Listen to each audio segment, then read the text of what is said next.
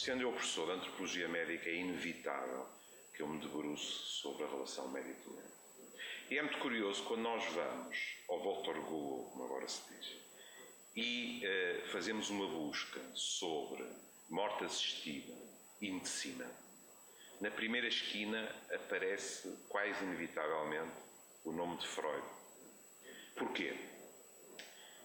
Porque uh, discute-se se na realidade aquilo que, em termos clássicos, sempre se pensou que fosse uma morte assistida, terá sido ou terá acontecido simplesmente um efeito colateral de uma medida paliativa para as dores horríveis de que Freud sofreu.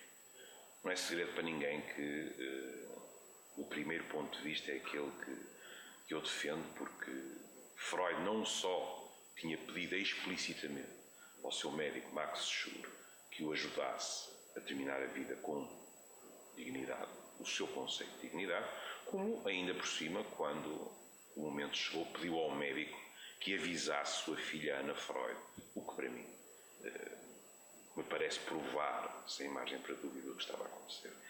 Mas não era sobre essa uh, questão que eu me queria debruçar. É porque, antes de Max Schur, Freud tinha tido um outro médico, Felix Deutsch. E em 1956, no centenário do nascimento de Freud, Felix Deutsch fez uma conferência na Sociedade Psicossomática Americana. E nela ele falou da relação médico-doente que tinha mantido com Freud, não em termos dos seus momentos finais, se quiserem, mas em termos daquilo que foi o seu calvário como a doença oncológica do palato. O que é que aconteceu? O que aconteceu é que uh, Felix Deutsch, quando observou a primeira lesão na boca de Freud, se apercebeu imediatamente que tinha pela frente um cancro, um epitelioma. Mas não disse isso a Freud. Disse que era uma leucoplasia e que as coisas poderiam eventualmente ser resolvidas de outra maneira. Como sabem, Freud, durante 16 anos, foi sujeito a inúmeras operações. O que é que aconteceu a partir daí? O que aconteceu a partir daí é que, quando Freud foi a primeira vez operado, o próprio Félix Deutsch, e isto é-nos contado por sua mulher, a psicanalista Ellen Deutsch, chegou a casa, pensou e disse à mulher: Vou deixar de ser o médico Freud, porque a indispensável confiança entre médico e doente foi quebrada. E, portanto, eu não posso continuar a ser o médico Freud. Aliás, Freud tinha-lhe pedido também a ele para que o ajudasse um dia, quando chegasse à altura, a acabar com decência, para o citar uh, de uma forma correta. Ora, esta questão da confiança absoluta no médico. Diga-se passagem que Deutsch fez mais do que isso.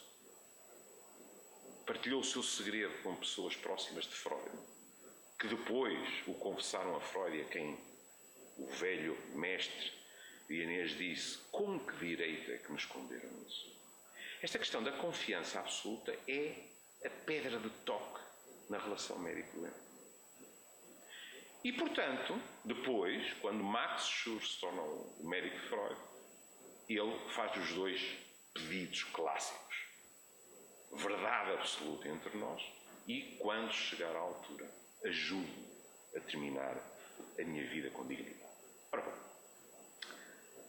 uma vez eu estava em debate sobre morte assistida e uma colega minha, com toda a gentileza, disse: Ó oh, professor, mas nem todos nós podemos ser Freud. Ora bem, eu quero acreditar que respondi com a mesma gentileza. O que está aqui em causa não é o QI da pessoa, não é ela ter construído uma obra monstruosa, eh, estejamos ou não estejamos de acordo com ela.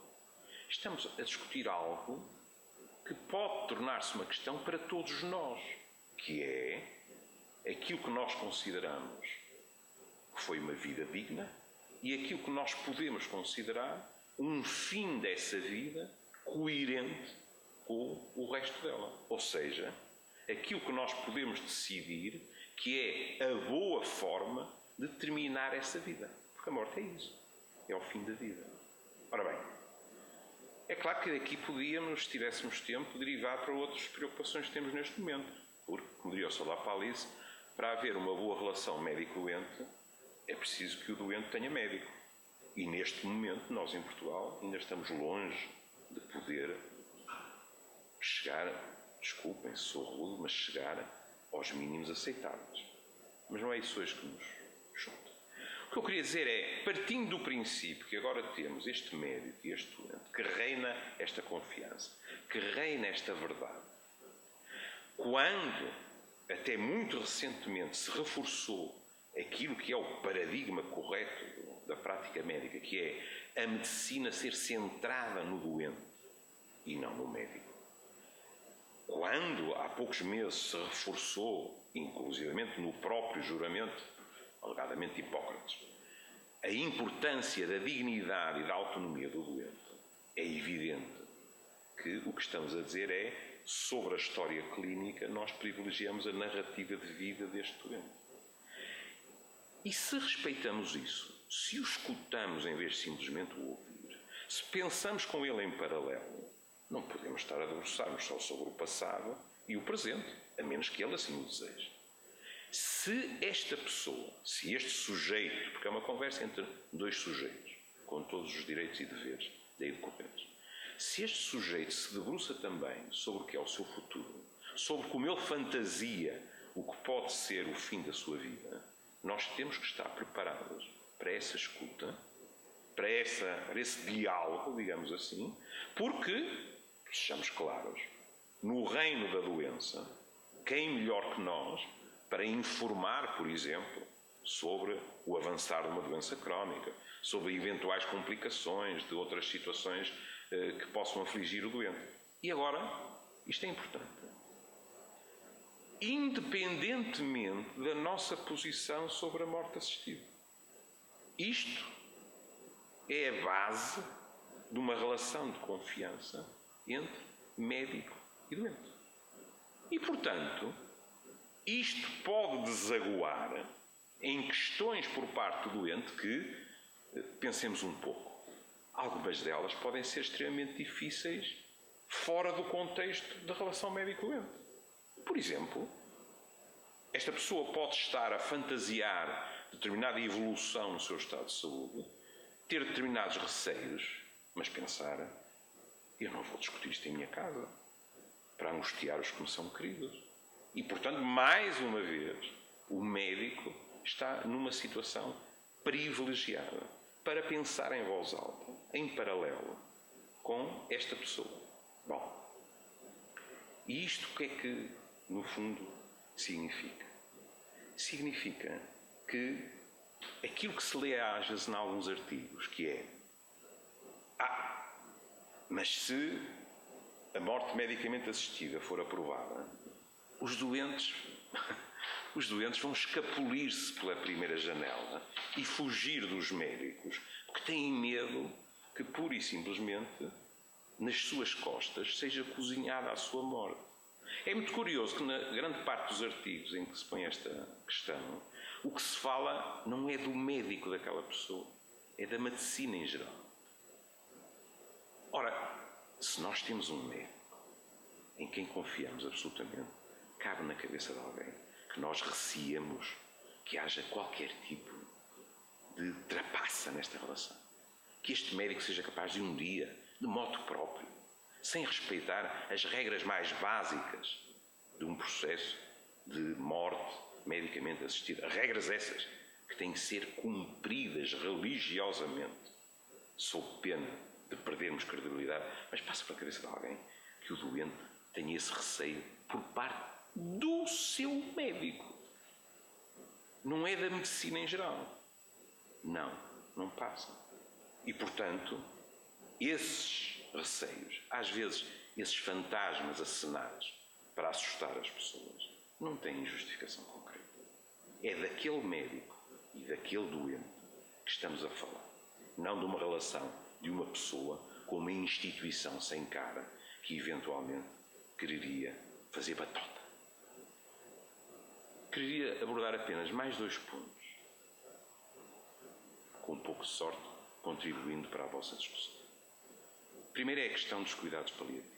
Eu devo-vos dizer que eh, vejo sempre com muita preocupação a mistura dos dois temas. Os cuidados paliativos merecem um debate por si só. Ponto.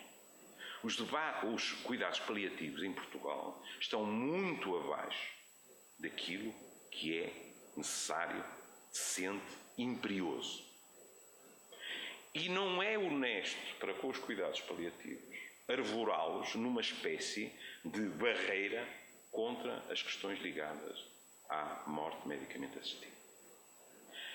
Essa fantasia de que, com uma total cobertura por cuidados paliativos do país, de boa qualidade, desapareceriam quaisquer ideias em relação à morte medicamente assistida, não faz sentido.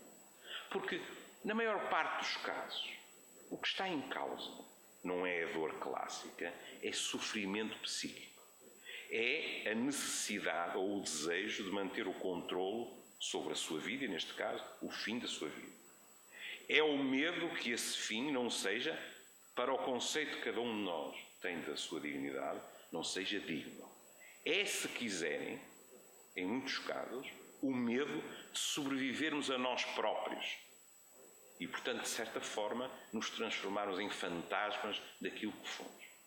É completamente injusto pedir a cuidados paliativos que possam obstar a este tipo de preocupação. E, portanto, uma coisa são os cuidados paliativos, outra coisa é aquilo que nos une. E não estamos perante uma espécie de vasos comunicantes em que o líquido sobe de um lado e desce do outro. Essa é a primeira questão.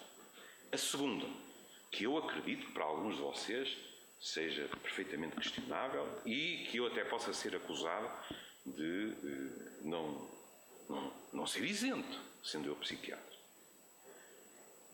A determinação da lucidez de alguém que toma esta decisão, pese embora tudo o que eu disse em termos da relação médico-doente, ou se quiserem, de uma longa relação, por exemplo, com o seu médico de família, na minha opinião, deve implicar sempre a avaliação psicológica e psiquiátrica. Dir-me-ão. E então o médico assistente não conhece muito melhor aquela pessoa, longe de mim negar. Mas gostaria de lhes lembrar o seguinte: até nós, os psis, muitas vezes temos dificuldade em diagnosticar aquilo que antigamente dizíamos uma depressão mascarada. Ou seja, estamos em terrenos movediços e, no entanto, é indispensável que tenhamos uma opinião firme. Que possamos dizer que aquela decisão foi tomada na plena posse de todas as suas faculdades. E por isso, eu acho que é indispensável uma abordagem de várias especialidades, nomeadamente o diálogo para uma decisão eh, mais certa, mais forte, digamos assim, mais apoiada entre o médico, os médicos da pessoa e a psiquiatria. Alguns de vocês sei que não concordam com isto.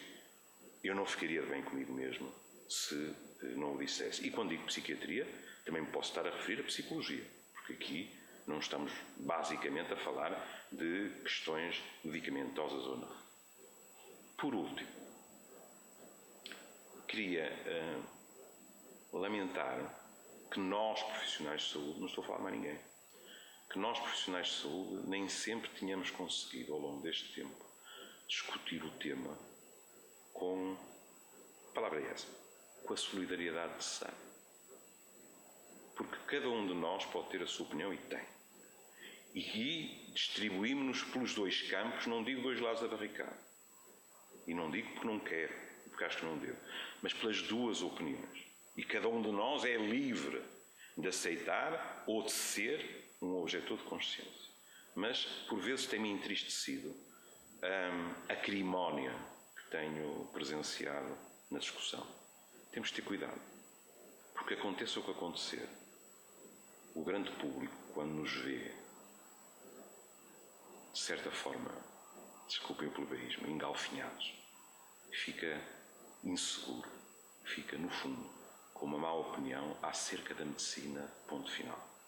E se, como eu lhes disse atrás, Na prática, o que existem são médicos e não medicina, mas também não podemos esquecer que a imagem de uma profissão, quando é beliscada, vai também beliscar os seus membros.